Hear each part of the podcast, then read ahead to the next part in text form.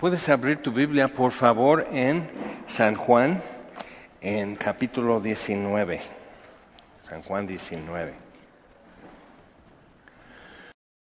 La vez pasada vimos como Jesús ya fue sentenciado, este, como este, ya por su nación, y Pilato le está como examinando, no, no puede verificar pues un delito delante de Roma.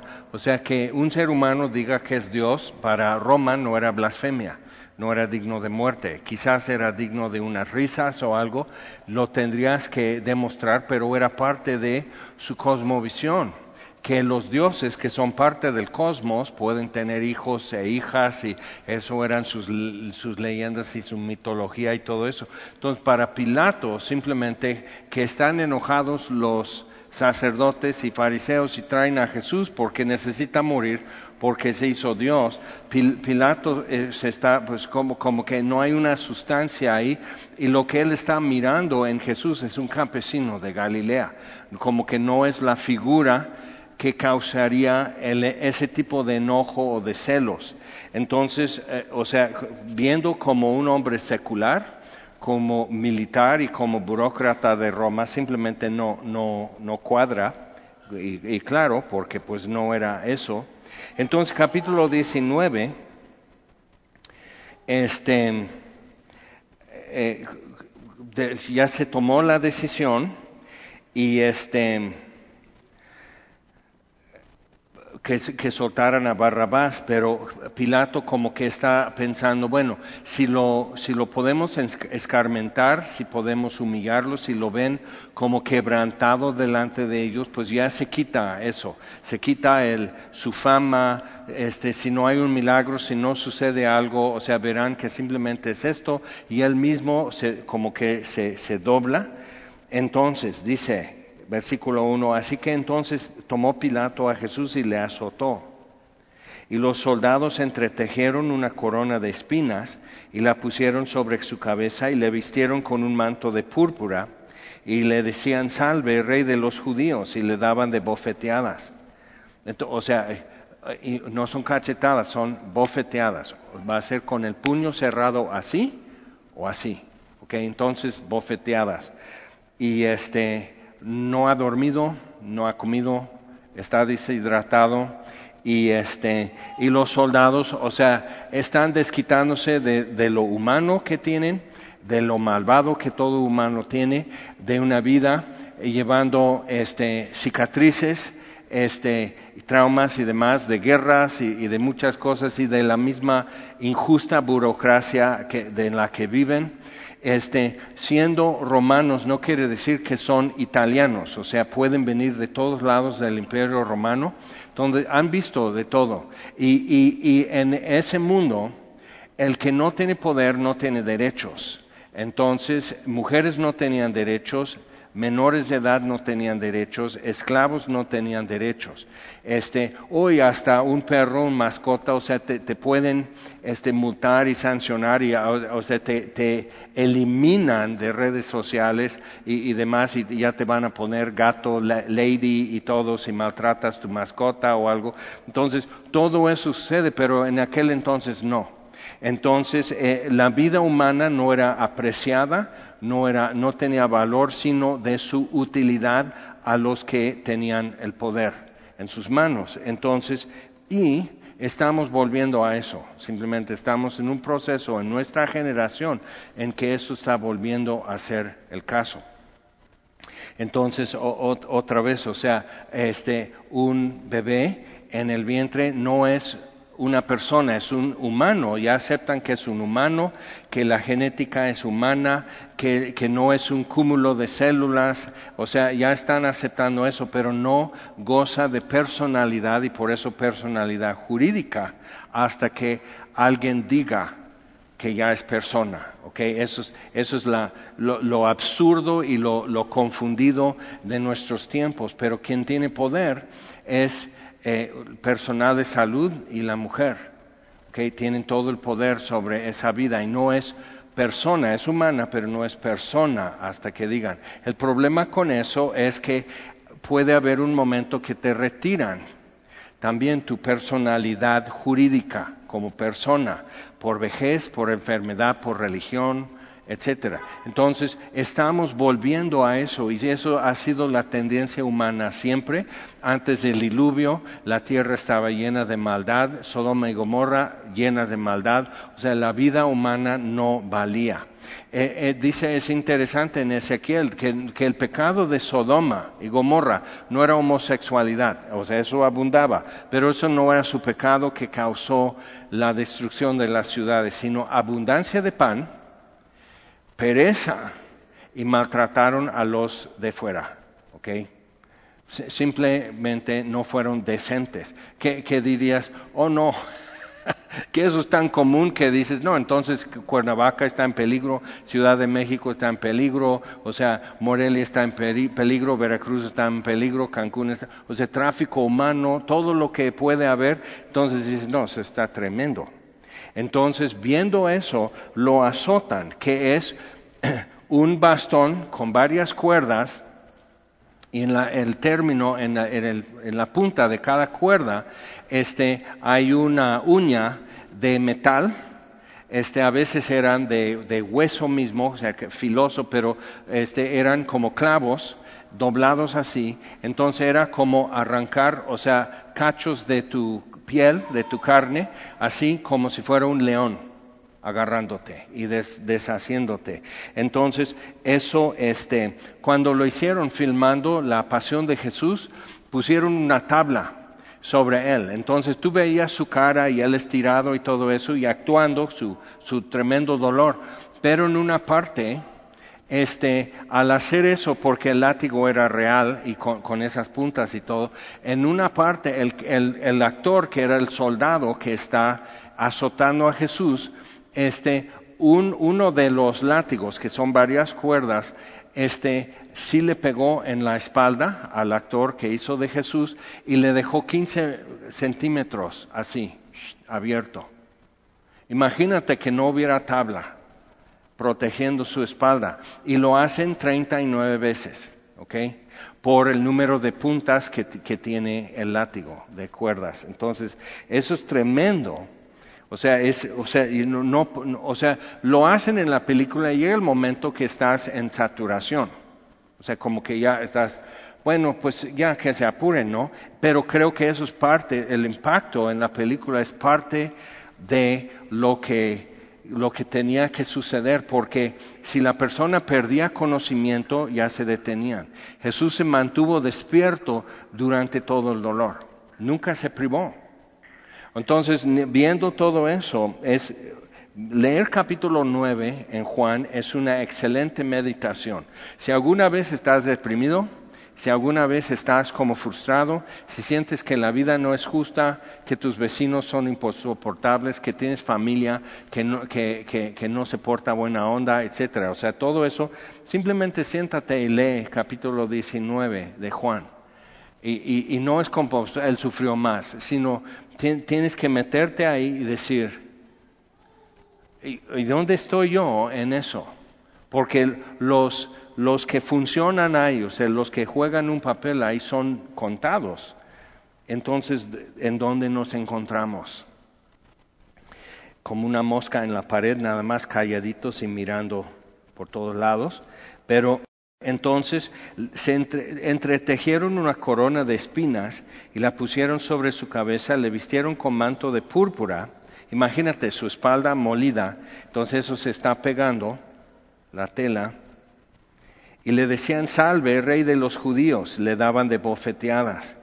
Pilato salió otra vez y les dijo, mirad, os lo traigo fuera para que entendáis que ningún delito hay en él. Entonces lo saca así todo lleno de sangre, todo, o sea, o sea con, con, la corona de espinas, con las bofeteadas, con los labios partidos, con ya faltando dientes, con los ojos, con moretones, o sea, un desfiguro y, este, o sea, ya lo examiné, eso era una, una forma de examinar un acusado y, dice, pues aguantó.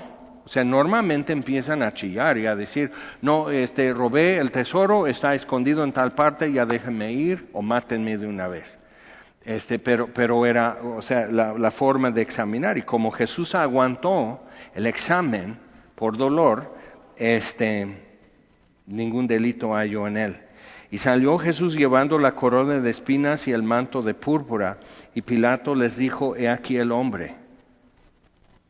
Cuando le vieron los principales sacerdotes y los alguaciles dieron voces, diciendo, crucifícale, crucifícale.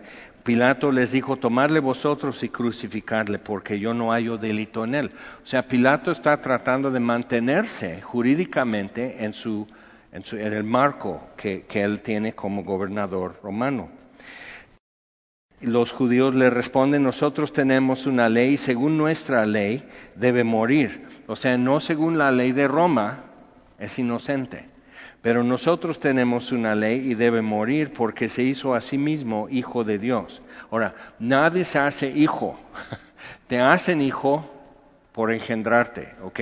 Entonces, se hizo hijo de Dios, o sea, ve, si te acuerdas cuando sus, rompe sus vestidos el sacerdote porque le conjura por el Dios altísimo, este, dime la verdad, ¿eres el hijo del altísimo? Y dice, lo soy. Y me van a ver, ver, en las nubes, como Daniel profetizó, para juzgar a todas las naciones. O sea, me van a ver en esto y, y dentro de poco. Entonces, con eso es blasfemia. Y dice, solo es blasfemia si no lo puede demostrar. Entonces Moisés dio las pruebas muy eh, específicas para decir, si un profeta se levanta, estas son las pruebas. Si no sucede lo que él dice, si, enseña algo que, desvía o, que, o que cambia todo lo que ha sido revelado hasta ahora, entonces falso profeta y ha de morir. Entonces Jesús no le pudieron encontrar algo de falsa doctrina, ves que le pusieron pruebas y trampas este, su vida moral aguantó examen y escrutinio y todo eso, y lo que él decía estaba sucediendo. Y la prueba, prueba, prueba de todo era la resurrección. Lo que tenían que esperar era que muriera y resucitara. Y sin saber ellos mismos están apurando el proceso de la demostración. Romanos 1 dice que fue demostrado Hijo de Dios por la resurrección de entre los muertos. ¿Ok? Eso es la prueba y eso es lo, que se va a discutir. Antes discutían que si Jesús había muerto y que no, no murió realmente, si no murió, no resucitó. Entonces simplemente este, quedó privado, lo meten en el sepulcro, despertó y se va. Cuando tú vas leyendo eso, alguien que le habían hecho todo eso y luego lo envuelven en, en lienzos de lino, si despierta de eso, si quedó en coma, y lo creyeron muerto, aunque traspasaron con la lanza. Si te das cuenta, Juan está incluyendo un montón de detalles y datos aquí, precisamente para decir, si murió, si fue eh, un acto forense de examinarlo los soldados para poder hacer declaratoria, el sujeto murió a tal hora. ¿Ok? Entonces, ¿y quién firma y quién sella eso? Es una burocracia y todo es esto, llevarlo a tal ventanilla. Entonces, viéndolo así, Juan está incluyendo esos datos y da testimonio. Y ah, otra cosa sucede aquí que Juan incluye, que nos da un dato también muy humano, que otra vez la Biblia, incluyendo datos torpes, que no son importantes o necesarios, pero precisamente eso es mayor soporte para la veracidad de lo que está diciendo. Si es un cuento, por ejemplo, cuando, a ver, ¿cómo es el de San Martín Caballero? Era un soldado y, y dejas un ramo de alfalfa y un vaso de agua en tu tienda para su caballo. Ok, pero ¿qué más sabes de San Martín Caballero? Yo les tengo que decir, Ok, entonces él ayudó a un limosnero que resulta que era Dios disfrazado de limosnero, ¿ok? Entonces hizo esto, o sea, es un cuento, ¿ok? Y tienes que por eso, en tu, muchos en tus tiendas hacen eso, que tienen un poco de agua y un poco de alfalfa por si viene San Martín, que no lo verás, pero su caballo sí te va a dar agradecer. O sea, son leyendas, ¿ok? Son, pero entonces te lo va contando así. Bien. Hay uno que es, este, me acuerdo de Navidad que decían que un cerezo, que es Europa, no es el Medio Oriente, pero un cerezo, la Virgen María va en el burro rumbo a Belén, es un cuento navideño y hasta hay un canto navideño acerca del cerezo. Entonces, este, la Virgen María va con José y obvio el burro, pero montada en el burro alcanza porque ve unos cerezos. Bueno, si es diciembre, no son cerezos, o sea, hello, no, no hay cerezos, ya, ya los cosecharon, pero bueno. Entonces, que el cerezo baja su rama para que la Virgen María puede tomar las cerezas del árbol, ¿ok? Entonces, es muy lindo, ¿ok? Es muy lindo, es precioso el cuento. Pero, pero carece de los datos torpes que, que, no son necesarios, pero que le dan mucha sustancia y realidad, ¿ok? Son los hilos que, que hacen una tela completa y no una telaraña. Entonces vamos a seguir leyendo y, y, de repente más datos y más datos. Entonces, aquí el hombre, pues tiene que morir, dicen. Cuando Pilato, versículo 8, cuando Pilato oyó decir esto, tuvo más miedo. Tiene miedo de cometer un delito ante Roma. O sea, que, eso sea una desviación de justicia conforme a la ley de Roma. Entonces tiene miedo de eso. Pero que se hizo, hijo de Dios, o sea, dices, a ver, porque dentro de todo eso, pues está el tipo de historia, como San Martín Caballero, que pues se ve como campesino de Galilea. Pero si es el hijo de Hércules, si es un hijo de Zeus, entonces viene en su humillación, o sea, cuántos, o sea, si has leído mitología griega, dirías, no, no, no, no, no, no, no, es trampa, trampa. O sea, ahorita le lo van a crucificar y se va a transfigurar y todos van a caer muertos y se consume todo Jerusalén en fuego y, tú eh, convertido en un sapo. O sea, viene con todo eso y ese hombre que es así, que es un militar, que es totalmente secular, que es romano, que es gobernador de Judea y todo eso, de repente, y es interesante como, como de repente lo que es sin todo eso, o sea, superstición también, empieza a moverle y tuvo más miedo. Y entró otra vez en el pretorio y dijo a Jesús, ¿de dónde eres tú? Muy buena pregunta y es pregunta que más gente debería de hacer a Jesús. ¿De dónde eres tú? Mas Jesús no le dio respuesta. ¿Te acuerdas? Le dice que es verdad. No creo en verdad, no creo en una verdad, sino en la única verdad es Roma que es la única justicia, es la única realidad, es el único mundo, es el mundo que Roma permite. Entonces, él es muy leal, es burócrata, es militar y todo eso, y pues, no, pues ¿qué es verdad? Verdad es lo que Roma hoy diga y mañana puede ser otra verdad. Entonces, no le contesta. Entonces le dijo Pilato, ¿a mí no me hablas? ¿No sabes que tengo autoridad para crucificarte y que tengo autoridad para soltarte? Otra vez dicen, no, entonces no es un hijo de Dios, es un campesino galileo nada más. Respondió Jesús, ninguna autoridad tendrías contra mí si no te fuese dada de arriba. Por tanto, el que a ti me ha entregado, mayor pecado tiene. Pero nota la calificativa, mayor pecado. O sea, estás incurriendo en un pecado, Pilato. Tú tienes responsabilidad aquí y hay una culpa que tú vas a llevar con una decisión que hagas, pero mayor pecado el que me puso en tus manos. Desde entonces procuraba Pilato soltarle. Ahora, él simplemente puede decir, no, pues lo mando a crucificar, esto termina rápido, este, silenciada su voz, o sea, ¿y quién viene a defenderlo? ¿Quién me demanda? ¿Otros Galileos? Ni siquiera son de, de o sea, su gobernatura, o sea, en Judea, si vienen de Galilea a demandarme qué. Entonces, o sea, es, es otra entidad, es otra provincia. Entonces, procuraba Pilato soltarle, pero los judíos daban voces diciendo, si a este sueltas, no eres amigo de César.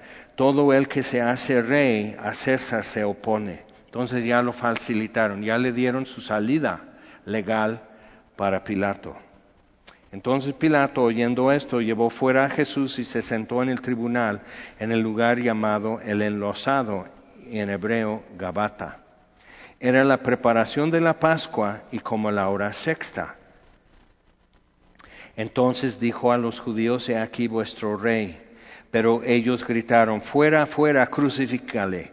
Pilato les dijo, a vuestro rey he de crucificar. Respondieron los principales sacerdotes, no tenemos más rey que César. Ups. Así que entonces lo, entregó a ellos que para que fuese crucificado. Tomaron pues a Jesús y le llevaron. Entonces, importante con eso, Juan está dando una idea, era como la hora sexta, pero otros evangelios dicen que eran las nueve de la mañana en lo que salió caminando al Calvario y que a las doce se escureció todo. Entonces a las tres, cuando muere, otra vez ya se quita la oscuridad, hay un temblor, eh, otros señales, pero es interesante. Juan está incluyendo algunos datos, como digo, son torpes. La conversación con Pilato, ¿quién, se la narró? ¿Quién supo? Es importante ver eso. Y, luego dice, él cargando su cruz salió al lugar llamado de la calavera y en hebreo Gólgota. Y allí le crucificaron y con él a otros dos, uno a cada lado. Y necesitamos pensar en ellos. No hubo alegata acerca de esos dos ladrones. Eso era un caso cerrado, carpetazo ya. ¿Ok? Nadie estaba discutiendo. Barrabás era el tercero entre esos ¿ok? Entonces Barrabás era más famoso que los otros dos y quedan sin nombre. Pero entonces sueltan a Barrabás y Jesús queda en ese lugar de condenado. Pudieron haber crucificado a cuatro o a ocho o a diez, o sea, tenían en el monte, tendrían los hoyos para todos los postes necesarios. Y hay otros lugares y los ponían donde eran cruces de camino, accesos a ciudad, a mercados y todo eso, porque Roma estaba diciendo, aquí estamos y te estamos mirando. Entonces, y eso es lo que pasa con los enemigos de Roma. Entonces, como, y todo el mundo, ok, yo soy amigo de Roma, entonces sus playeras y sus gorras y todo eso de, de, para mostrarse muy correctos. Y le crucificaron y los otros dos, nadie alegó por ellos, no los entrevistó Pilato como para saber eh, quién eres y de dónde, y, o sea, viendo eso, y Jesús en medio, escribió también Pilato un título que puso sobre la cruz, el cual decía Jesús Nazareno, rey de los judíos. Ahora, pondrían eso que es ladrón, que es asesino, que, se, que hizo un, levantamiento y quemó eh, parte de algo que es propiedad de Roma, o sea, pondrían su causa, o sea, por qué fue condenado a muerte. Y eso es su causa, Jesús Nazareno, rey de los judíos. ¿Has visto en algunos em, como emblemas católicos que, dice INRI? No es, eh, INRI no es como el Instituto Nacional de... Okay. INRI es este, Jesús usando I, la I latina, okay. Jesús Nazareno, okay. Jesús Nazareno, Rex, eh, y otra vez I latina para hablar de los judíos, judeo. Ok, entonces, viendo eso, y simplemente lo ponen por espacio INRI, porque otra vez eso eran símbolos con un pueblo analfabeto en Europa y pueden poner X, Y, Z y decir es Jesús Nazareno, rey de los judíos. Pero ponen eso como recordatorio de esto, y porque ves a los crucificados, ¿y qué, cuál es Jesús? INRI, el que dice INRI, ahí es su causa. Entonces, Si me fueran a crucificar, si te fueran a crucificar, no habría alegata con Pilato. Pilato no estaría diciendo, pero ¿por qué te voy a soltar? ¿Qué has hecho? Y no me contestas, o sea, no hay una entrevista, no hay una alegata, no hay una multitud ni a favor ni en contra, simplemente es un caso ya abierto, cerrado y vámonos. Y muchos de los judíos leyeron este título porque el lugar donde Jesús fue crucificado estaba cerca de la ciudad. El título estaba escrito en hebreo, en griego y en latín, o sea que les quedara claro a cualquiera. Dijeron a Pilato los principales sacerdotes de los judíos, no escribas, ve, ve cómo son. O sea, si no te cayeron gordo todo el Evangelio de Juan hasta ahora, es cuando ahora ya están como vinagre en los dientes, que todavía ya consiguieron lo que querían. Y todavía quieren que, se, porque es una indirecta para los judíos. Este es el rey. Sino que dijo, o sea, es crucificado porque dijo, soy rey de los judíos. Él no dijo eso. Él dijo que es rey de todo. Él dijo que es el hijo del Padre. Él dijo que es el hijo del Altísimo. Eh, o sea, él dijo que es el Cristo. Entonces, decir rey de los judíos, pero como si los mismos lo rechazaron. Y las parábolas que él contó acerca de eso también. Y respondió Pilato, lo que he escrito, he escrito. Cuando los soldados hubieron crucificado a Jesús, tomaron sus vestidos e hicieron cuatro partes, una para cada soldado. Esa es su costumbre. Pues así. Tomaron también su túnica, la cual era sin costura, de un solo tejido de arriba abajo. Entonces dijeron entre sí, no la apartamos, sino echemos suerte sobre ella, a ver de quién será. Esto fue para que se cumpliese la escritura que dice, repartieron entre sí mis vestidos y sobre mi ropa echaron suertes. Y así lo hicieron los soldados. Ve como cada uno de ellos, hasta Pedro, los mismos discípulos siendo dispersos por miedo, cada uno sin saber, sin, sin realmente hasta consentir en su papel, estaba cumpliendo algo con eso. Dios es soberano y te va a colocar donde necesitas estar para hacer lo que necesitas hacer. Lo único es que no seas Judas Iscariote, que necesitas entregar a Jesús. Pero ve cómo, es esto. Y, y todo esto está sucediendo, pero ve cómo Juan está incluyendo esto. Quiere decir que su ropa de Jesús tenía algún valor para los soldados. Y eso es importante porque para cuando Juan escribe eso, casi al fin del primer siglo, las herejías que se estaban circulando eran, número uno, que Jesús no era humano, era un ángel, era un espíritu. Por eso el énfasis en la forma de su muerte y en la forma de su resurrección, que menciona que come panal de abeja y un poco de pescado en el aposento, o sea, resucitado, y les muestra sus cicatrices, o sea, les está costando, pero Jesús está dando pruebas, otra vez, que no hay algo wow y místico de eso, sino que es muy crudo, es muy concreto y es realmente de valor forénsico para decir si murió físicamente, si hubo un cuerpo y resucitó físicamente. Entonces, eso es importante, pero hay otros datos. Mira, dice entonces dijeron entre sí, rifaron su, túnica, así lo hicieron, versículo 25, estaban junto a la cruz de Jesús su madre y la hermana de su madre María, mujer de Cleofas y María Magdalena. Ahí están las tres Marías, por si no sabías. Cuando vio Jesús a su madre y al discípulo a quien él amaba, que estaba presente, dijo a su madre, mujer, he ahí tu hijo. Después dijo al discípulo, he ahí tu madre. Desde aquella hora el discípulo la recibió en su casa. Había cierto parentesco probablemente entre Juan y María también, pero checa eso. Juan y Jacobo, su hermano, Jesús les puso el apodo hijos del trueno y estaban atravesando de Galilea a Judea, pasando por los pueblos de los samaritanos, y en un pueblo no lo querían recibir. Ah, es Jesús de Nazaret, aquí no. ¿Por qué? Porque los de Sicar con la samaritana todo el pueblo creyó en Jesús. No, aquí no, y no lo quisieron recibir. Entonces Juan y Jacobo, muy salsa, dicen, Señor, ¿quieres que, que llamemos fuego del cielo y que los consuma? o sea, de todas las posibles preguntas que le podían hacer, de todas las ocurrencias que podrían tener en su cabeza en ese momento, eso es lo que se les ocurre. Ah, pues entonces, al diablo.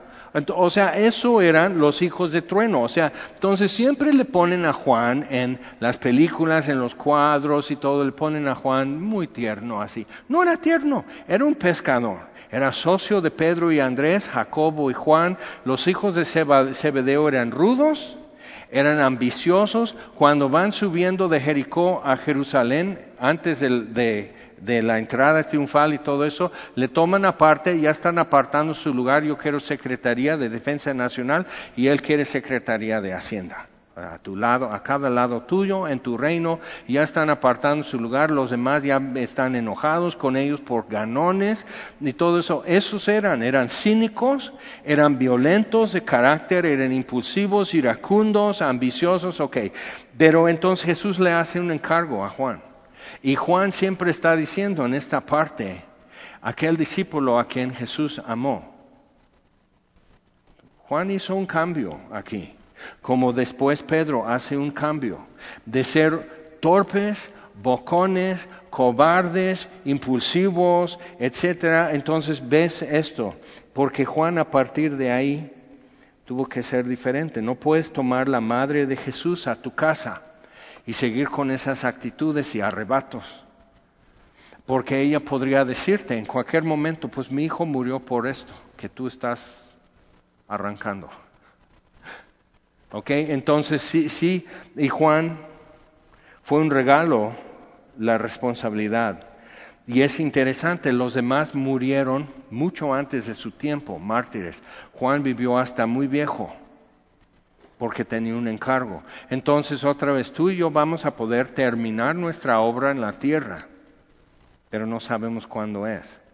Por eso, aprovechando el tiempo, redimiendo el tiempo, como dice en Efesios 5. Entonces dice, mujer, he ahí tu hijo. Después dijo al discípulo, he ahí tu madre. Y desde aquella hora el discípulo la recibió en su casa. Después de esto, sabiendo Jesús que ya todo estaba consumado, dijo, para que la escritura se cumpliese, tengo sed. Eso viene en el Salmo 22, o sea, mucho de lo que él está haciendo viene en salmos mesiánicos, proféticos, y él simplemente tomando ahí es su guion para decir y para hacer. Pero es interesante, lo que no venía como profetizado es cómo iba a encargar a su mamá. Ahora, sabemos que dos de los hermanos de Jesús sí creyeron en él y fueron siervos de Dios en su iglesia en, en el principio, que son Jacobo, hermano de Jesús, el autor de Santiago, y Judas, no Judas Tadeo, otro Judas que no era Judas Iscariote, era, como Juan o este, José, nombres muy comunes entre ellos.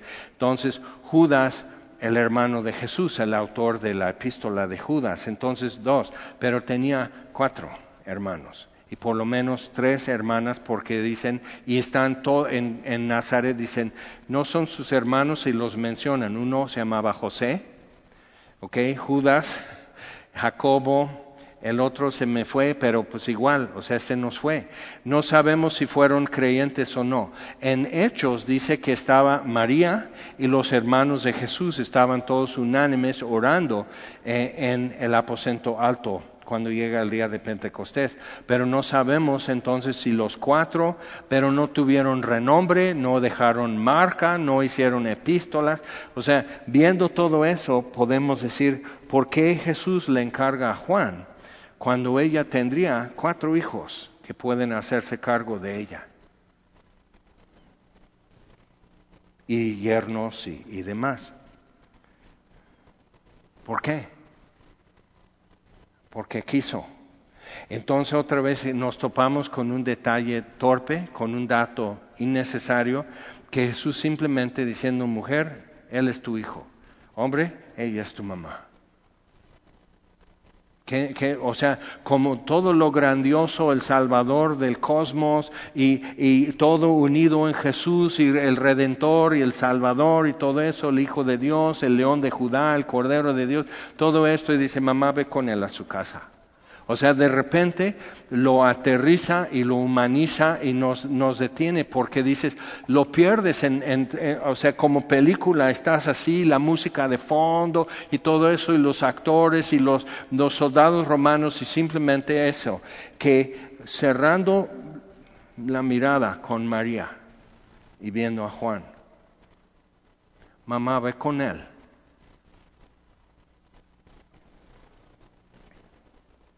entonces otra vez nos y nos raspa lo que estaba sucediendo era muy real, muy tosco, no era como, como película, no era una producción o algo así, sino una violencia. Pero Jesús haciendo esto, sabiendo que todo estaba consumado, dijo, para que la escritura se cumpliese, tengo sed. Y estaba allí una vasija llena de vinagre, entonces ellos empaparon en vinagre una esponja y poniéndola en un hisopo, se la acercaron a la boca. Cuando Jesús hubo tomado el vinagre, que eh, hace encoger la lengua, pueden respirar mejor, pero igual eh, el efecto ajenco con el vinagre, este, lo que haría es un analgésico. Entonces e, es como si le dieran un pegue de morfina. Entonces va a aguantar un poco más y eso era parte de que lo pide porque están deshidratando por tanto que han sangrado, sangrado. Entonces están rogando que les den agua y les dan eso que, que les ayuda a vivir un poco más, pero para prolongar la tortura varios días. Pero hoy no va a ser así. Cuando Jesús hubo tomado el vinagre, dijo, consumado es, y habiendo inclinado la cabeza, entregó el Espíritu. Entonces, ahora los demás hablan del, del verlo en el templo, que es importante para los judíos. ¿Qué pasó ahí? Pero Juan no lo menciona porque sus lectores van a ser gentiles y, más afectados por el gnosticismo y que Jesús no era humano o si era humano no era Dios. Entonces tenían la idea y la enseñanza era que cuando Él dice, Dios mío, Dios mío, ¿por qué me has desamparado? Es que el Espíritu de Dios, el, Espíritu Cristo, la unción se apartó de Él y era un simple mortal y así murió. Pero entonces no murió por mí, murió por sí solo. Entonces, viendo todo eso, por eso la enseñanza de todos los siglos, Dios verdadero de Dios verdadero engendrado, no creado, lo que dice el credo. Es un resumen de lo que la Biblia nos dice acerca de Jesús y lo que él vivió, lo que enseñó de sí mismo. Es muy importante, por eso lo que Pablo en Romanos 5 habla del postrer Adán. El primer Adán, por un pecado, muerte entró a todos. El postrer Adán, Jesús, por su obediencia, trajo justicia y vida eterna a los que creen. Entonces, viendo todo eso, si esto no es histórico, esto tampoco es histórico. Si el primer Adán es una leyenda, Adán y Eva, entonces el postrer Adán y la redención en su sangre es una leyenda, es una figura religiosa nada más. Entonces estamos en nuestros pecados, estamos perdidos todavía. O sea, eso es crítico y ya se está haciendo de moda hablar así, como si fuera una como una claridad cuando es otra vez nublar la verdad con herejía. Y no es la primera vez que están afirmando eso. Pero lees algunos libros, eres milenial o lo que sea, entonces quieres como que dejar huellas o, ser alguien, entonces empiezas a publicar esas ideas. Y una mentira da vuelta en el mundo en lo que la verdad está buscando sus zapatos. Y así, así eso, se siempre es más creíble algo increíble. Entonces, los judíos, versículo 31, por cuanto era la preparación de la Pascua, a fin de que los cuerpos no quedasen en la cruz en el día de reposo, cuando se ponga el sol y salen tres estrellas, ya comenzó el día de reposo. Pero entonces, como es un día santo porque comenzó la Pascua, la preparación de la Pascua era en la tarde. A la hora que Jesús murió, están sacrificando los corderos allá en la plaza del templo. Y entonces están llevando el cordero, están llevando un tazón de su sangre, todos están llevando a eso a su casa, están pintando el poste y el dintel de sus puertas, están persignando con sangre cada puerta en Jerusalén, están asando el cordero, están diciendo por qué es esta noche diferente que todas las demás, porque Dios nos sacó con mano poderosa de servidumbre en Egipto. Entonces todo eso está comenzando, pero aquí el crimen todavía sigue y dice, para que no se quedasen en la cruz el día de reposo, porque es un día eh, de gran solemnidad, maldito el que se ha colgado en un madero. rogaron a Pilato que se les quebrasen las piernas y fuesen quitados de ahí. Y nosotros estamos, ¿cómo? Pues es más cruel, no, porque podría durar una semana la tortura. Es una muerte muy dolorosa, muy penosa, este, moscas, o sea, o sea, horrible, o sea, se deshacían eh, crucificados y, morían y, no sabían, no sabes si estás mirando un cadáver y de repente gime. Entonces era, era para llenar de espanto a todo mundo que pasara. Pero entonces, al cortarlo así, hay una razón porque tiene que, resucitar, tiene que suceder hoy en el día de la Pascua. Durante milenios han estado recordando esto y tiene que suceder este día, porque es el cumplimiento de lo que Dios inició en Egipto. Entonces tiene que morir hoy, no en unos días. Y, pero checa esto, eso es un dato forénsico. Dice, Vinieron pues los soldados y quebraron las piernas al primero y asimismo al otro que había sido crucificado con él. Y en minutos mueren sofocados, asfixiados, porque con sus piernas no se pueden sostener, sus pulmones empiezan un colapso y quedan asfixiados. Y tú dices, ¿qué sería peor? Mas cuando llegaron a Jesús, como le vieron ya muerto, no le quebraron las piernas. Pero uno de los soldados le abrió el costado con una lanza, y al instante salió sangre y agua. Y el que lo vio, y Juan así se detiene, dice, ojo, el que lo vio da testimonio, su testimonio es verdadero, por eso fue en exilio a Patmos y escribió Apocalipsis. Por eso estuvo en la cárcel, por eso sufrió toda su vida Juan, porque daba este testimonio acerca de Jesús. Él sabe que dice verdad para que vosotros también creáis. Porque estas cosas sucedieron para que se cumpliese la escritura. No será quebrado hueso suyo. Y también que eso era algo del cabrito o el corderito que asaban en la noche de la Pascua. No tenían que romper un hueso. Interesante. Entonces lo traspasaban y lo asaban sobre el fuego, este, no lo descuartizaban, entonces quedaba así traspasado y no quebraban uno de sus huesos. Okay? Entonces Dios tenía algo que llevar a cabo con esto y al pie de la letra. Dice, y también otra escritura dice, mirarán al que traspasaron. Es en el profeta Zacarías. Y en, en, la versión en griego dice, mirarán al que traspasaron. Pero en el original en hebreo dice, mirarán a mí, a quien traspasaron. Entonces lo que nosotros leemos en nuestra Biblia en español es traducido directo del hebreo. Entonces tu Biblia dice, mirarán a mí, a quien traspasaron. Zacarías 12:10.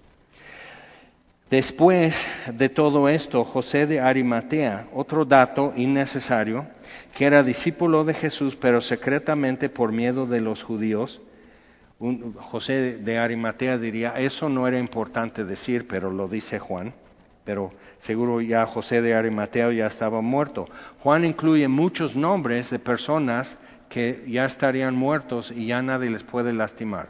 María, Lázaro, María y Marta, las hermanas de Lázaro, María Magdalena, José de Arimatea, Nicodemo, o sea, por su edad y por la situación de persecución, ya no estarían vivos cuando Juan escribe esto. o sea, cuando ves eso, pierde todo lo místico, pero ves el mundo y las décadas de la vida de Juan siendo apóstol, predicando a Jesús y las consecuencias que hay para él y para los que creen. Entonces, la discreción que usaban los primeros como Marcos y Mateo, y ya Lucas dando más datos porque ya no afecta, y Juan dando más información, ya no dice cierta mujer, cierto hombre, sino da su nombre. ¿Okay? Entonces eso nos coloca en lo que ellos estaban viviendo, no en una leyenda, sino historia lo que era vivir con eso. Un discípulo de Juan, para que veas la marca que tu vida puede dejar en otros, ¿ok? Un discípulo de Juan que quedó como el obispo o supervisor eh, de los cristianos en Éfeso cuando murió Juan fue Policarpo. Cuando llegaron los soldados en una persecución para arrestar a Policarpo, ya estaba viejito, les hizo de cenar y no sabían qué hacer con eso, los soldados. O sea, tienes que ponerte así, tienes que sobornarnos, tienes que rogarnos, tienes que llorar, tienes que hacer un show, tienes que hacer teatro aquí, llorar con tu familia o algo así. Les hace de cenar. Dice, pues, ¿han cenado? No. Pues yo no lo necesito. Entonces les prepara su cena y luego lo llevan a su martirio. Y entonces, o sea, eso es discípulo de Juan como Timoteo fue de Pablo. O sea, piensa en eso porque luego estamos, pues yo no sé. Y tú no sabes el efecto que puedes tener con tus hijos, con tus vecinos, con gente que tú estás simplemente animando, orando por ellos, sirviendo aquí en la iglesia o en X lugar. Tú no sabes. Un policarpo que por ahí está registrando todo y en su momento hará algo espléndido en el nombre de Cristo.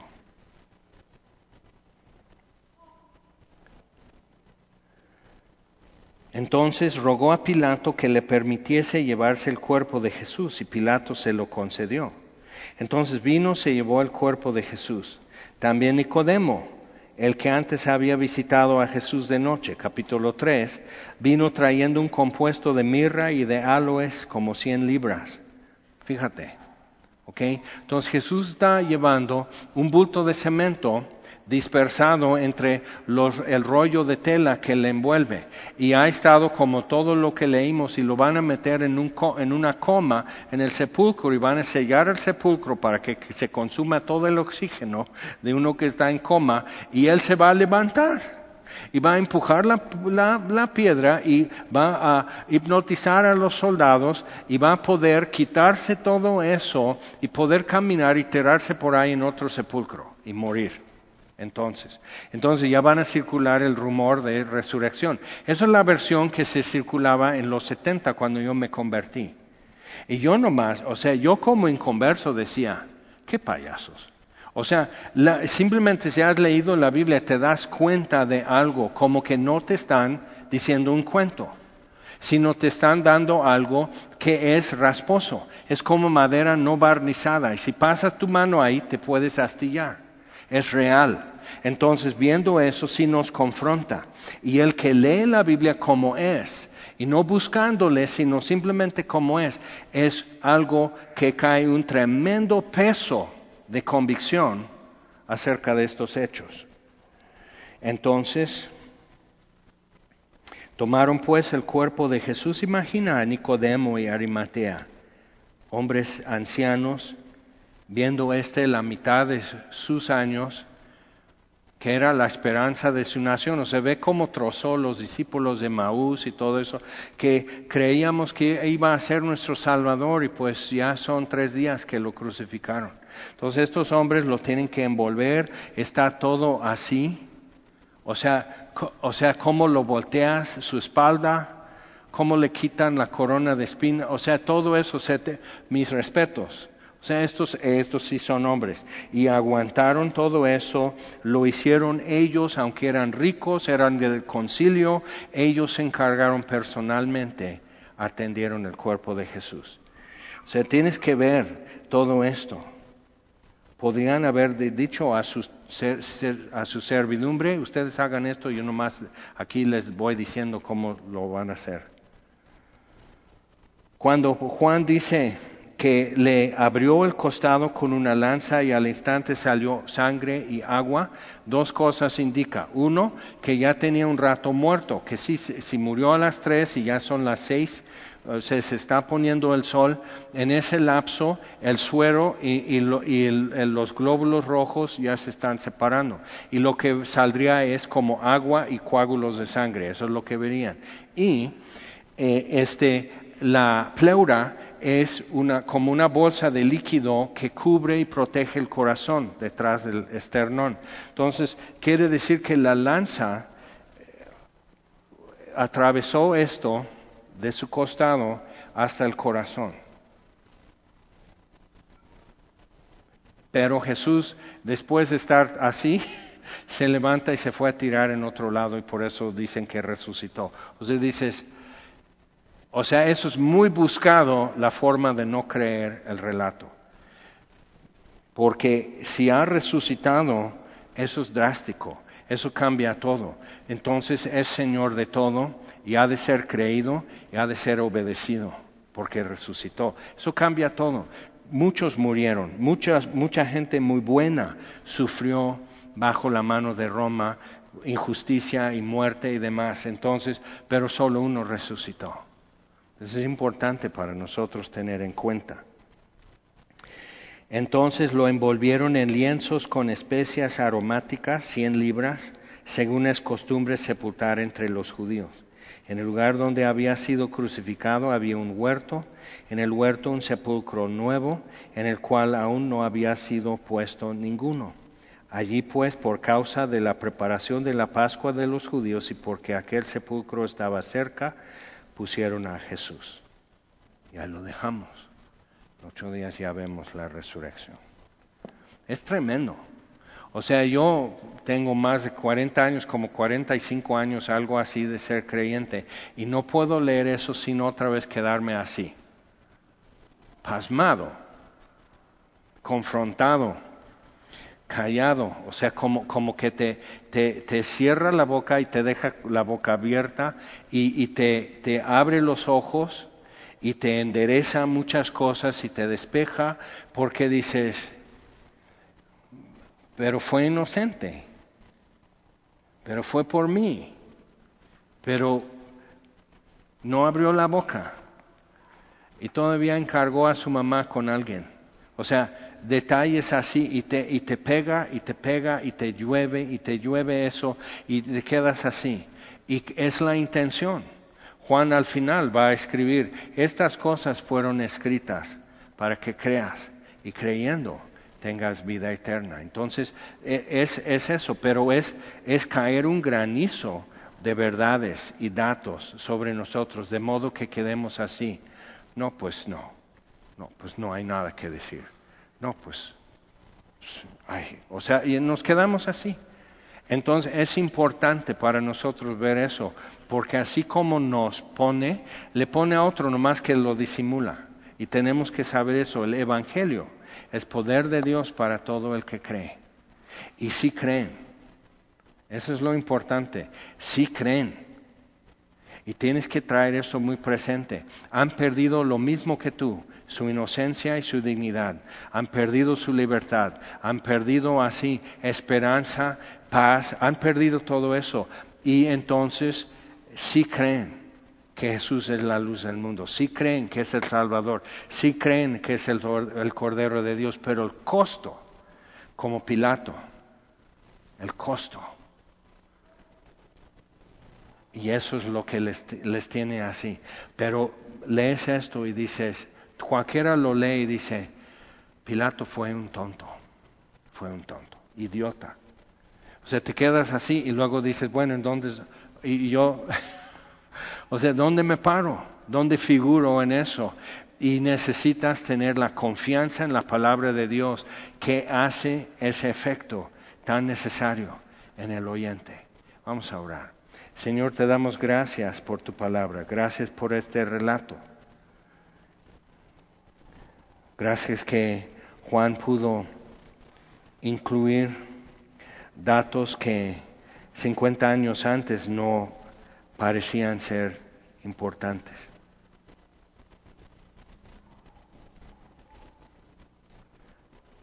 Queda raro para nosotros saber qué, qué onda con María por costumbres y tradiciones y vemos Jesús haciendo lo que un hombre consciente haría.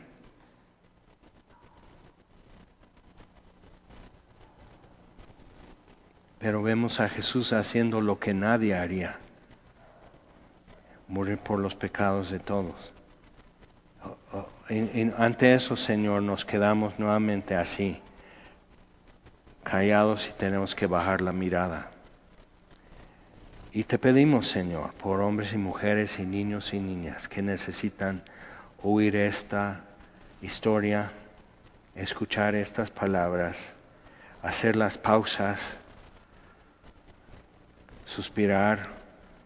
Y pedimos, Señor, que haya vida eterna y que nos uses, Señor, para llevar este mensaje a los que aún no han escuchado bien, porque sí creen, nomás no quieren. Entonces, Señor, pedimos que tú cambies corazones. Y te lo pedimos en el nombre de este mismo Jesús, tu Hijo. Amén.